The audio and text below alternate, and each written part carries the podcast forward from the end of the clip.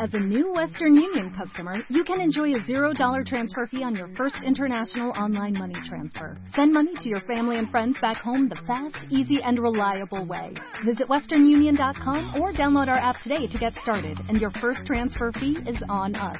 FX gains apply, not available for credit cards and transfers to Cuba. Services offered by Western Union Financial Services Inc. and MLS 906983 or Western Union International Services LLC and MLS 906985. Evangelio de nuestro Señor Jesucristo según San Mateo.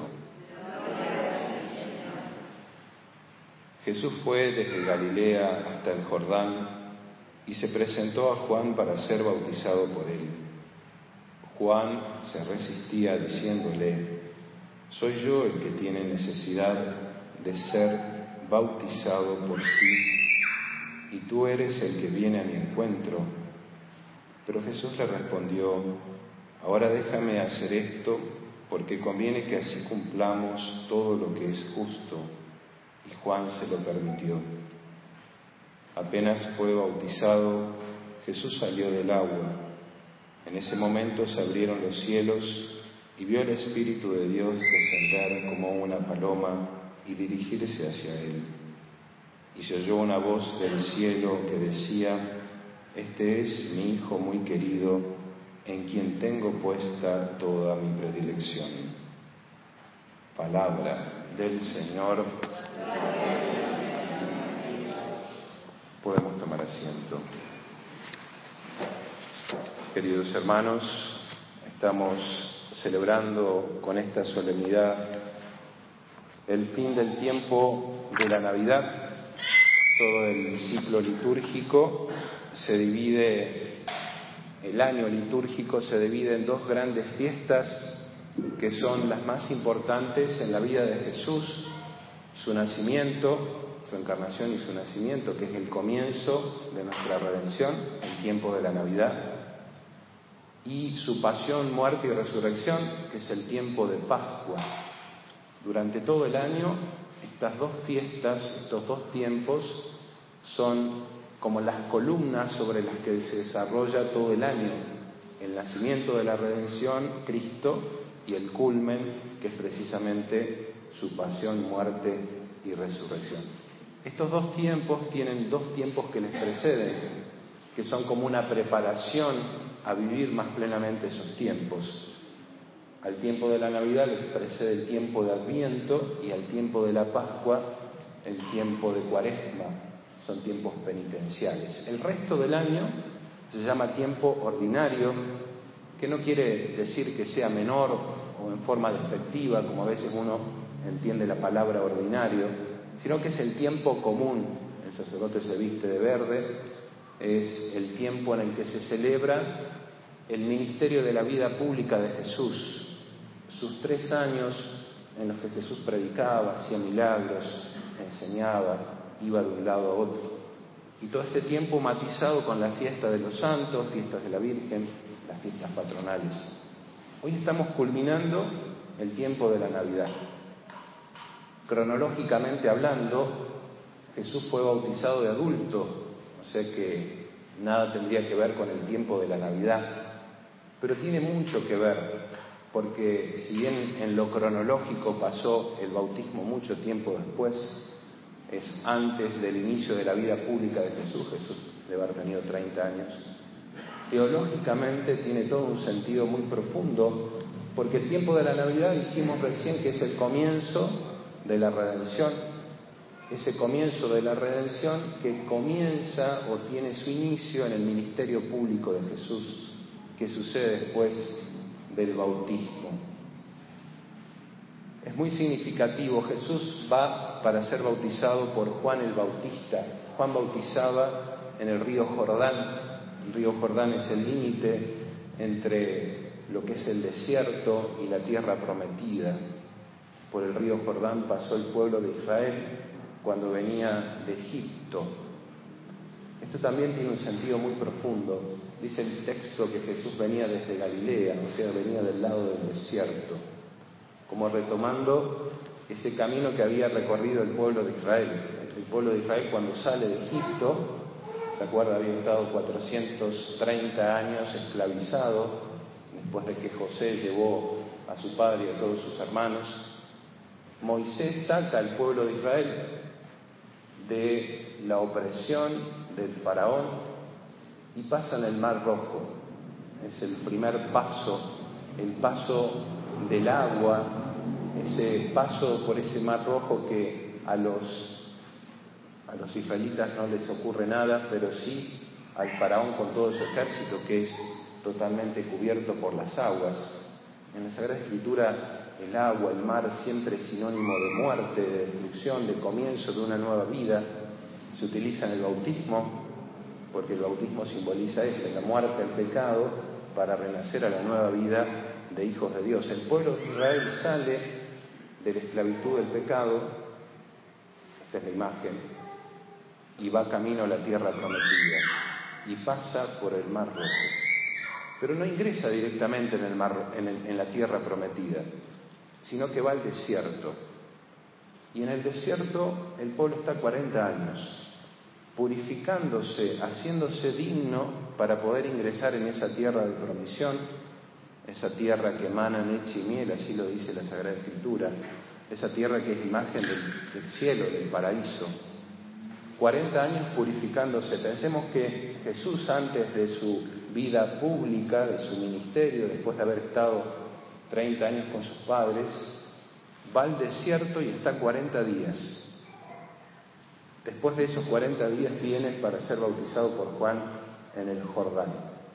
Esta imagen también tiene una relación muy estrecha con lo que hizo el pueblo de Israel, esos 40 años. La figura eminente en, la salida de Egipto y, todo el paso por Israel, el, por el desierto de Israel, es Moisés. Moisés es el encargado de sacar al pueblo y llevarlo a la tierra prometida. Moisés hablaba cara a cara con Dios y Dios se complacía en Moisés. Una de las últimas pruebas, después de haber hecho tantos prodigios, el pueblo le pide a Moisés que tenía sed y entonces Dios le dice que vaya y golpee la roca y que va a salir agua. La roca simboliza a Cristo, que es la roca sobre la que se asienta nuestra fe y del cual manan todas las gracias. Por eso también la roca en el desierto tiene toda una simbología, una referencia a Jesús. Moisés va, toca la roca y no sale agua y toca de vuelta como desconfiando de Dios, como dudando, como no obedeciéndolo. Dios le había dicho que tocara una sola vez. Y por esa acción Dios le dice a Moisés que no va a entrar en la tierra prometida, que la va a ver de lejos, pero que no va a ser él. Porque en realidad Moisés no puede entrar en la tierra prometida, esa es misión de Cristo. Por eso Jesús retoma ese camino del pueblo de Israel, viene del desierto hacia el Jordán. El que va a entrar con el pueblo elegido es Josué. Josué va a pasar nuevamente el Jordán para ingresar a esa tierra de promisión. Otra vez el río, otra vez el paso por el río, de igual manera que pasó en el Mar Rojo, pasa en el río Jordán que se abre y el pueblo de Israel ingresa a esa tierra de promisión. Nosotros podríamos mirar esta imagen como nuestro paso de esta vida a la otra vida. Yo les había dicho que el agua, el mar, en la Sagrada Escritura es el símbolo de la muerte, de un nuevo comienzo. El pueblo de Israel sale del desierto para ingresar en la tierra prometida y pasa por el Jordán. Es también el paso de nuestra vida a la vida eterna. Jesús ingresa al río Jordán. Dice un padre de la iglesia que el río Jordán, eh, con sus características, un río muy sucio, muy fangoso, es imagen también de la humanidad. Jesús ingresa al, río Jordán para ser bautizado por Juan el Bautista. Es la encarnación de Cristo que asume nuestra naturaleza herida por el pecado, manchada por el pecado.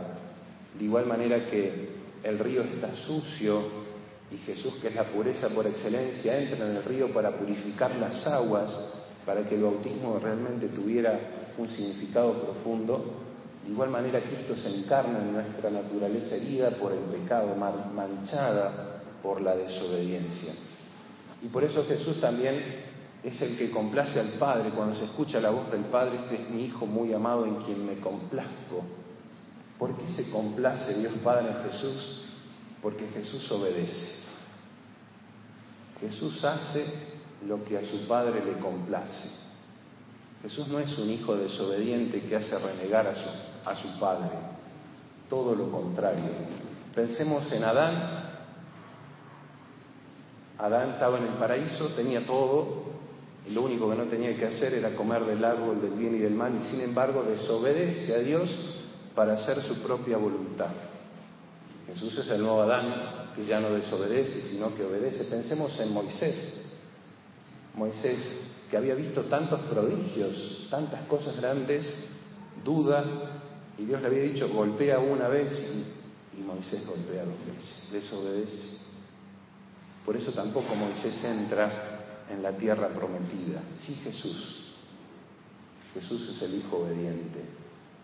Y por eso Dios Padre se complace. Nosotros también hemos recibido la gracia del bautismo. Esa gracia que significa morir al pecado, morir a la vida vieja, para renacer a la vida nueva de hijos de Dios. Pero esa vida nueva que se tiene que actualizar cada día, porque cada día nosotros tenemos que complacer con nuestra obediencia en la fe a Dios. Y esto es lo que a veces más nos cuesta, porque esa obediencia de la fe se pone a prueba día a día. Uno dice, bueno, obediencia, obedecer a Dios, sí, obedezco a Dios. Pero pensemos cuántas veces en lo concreto Dios nos pide nuevamente esa aceptación de su voluntad, que muchas veces no es nuestra voluntad. ¿Cuántas veces uno hace planes, dice voy a hacer esto, voy a hacer aquello, y de pronto se rompen los planes? Voy a salir otra vez, estaba organizando para salir y estaba por salir y tocaron el timbre. Vine acá, atendí, iba a salir de vuelta, me llaman por teléfono. Es decir, ¿cuántas veces ante esas cosas tan pequeñas uno se pone mal? Y a veces es la voluntad de Dios. Creo que una vez conté acá, hace mucho tiempo, eh, me habían pedido una misa en Justo Darac, fui a celebrar la misa, terminé la misa, me tenía que volver a, a San Luis y viene un hombre y me dice, padre, ¿me puedo confesar? Bueno, ¿Cuánto hace no se confiesa? 54 años. No, dije, bueno, estuve como 15 minutos, tampoco tanto. Me demoré, no era el horario que empezaba a salir. Salí un poco más tarde. Veníamos con gente que venían a San Luis. Entrando a San Luis, entrando un auto de vuelta. Si yo hubiera salido antes, el accidente no lo veía. Paramos, había un hombre tirado en la ruta y otro que estaba en el auto. Entonces fui primero al del auto, pero bueno, estaba dolorido, pero estaba, y me vuelvo al, que estaba tirado en la ruta y se lo escuchaba respirar. Y entonces me puse a rezar, le digo al oído, soy sacerdote, si está arrepentido de sus pecados, rece conmigo, rezamos el pésame, le di la absolución y dejó de respirar. Evidentemente que Dios tiene otros planes. Tal vez yo en el momento me enojé cuando este hombre me vino a pedir porque yo quería volver rápido y ya estaba cansado. Domingo largo, lo único que uno quiere es volver rápido a casa y descansar. Pero Dios tenía otros planes. Pensemos cuántas veces en nuestra vida Dios tiene otros planes para nosotros. La obediencia de la fe es saber ver sobrenaturalmente esas aparentes contradicciones que Dios pone en nuestros caminos. Y lo hace por algo. Jesús supo ser ese hijo obediente, supo tomar la cruz, supo hacer la voluntad del Padre y nos obtuvo con eso la redención. Nosotros también estamos llamados a encarnar ese bautismo que hemos recibido, la mayoría cuando éramos niños, ese bautismo que nos hace verdaderamente hijos de Dios. Que nosotros seamos dignos de que Dios se complazca en nuestros actos, en nuestras obras, en hacer y cumplir su voluntad. Que la Virgen, nuestra Madre, nos conceda a todos esta gracia. Ave María Purísima.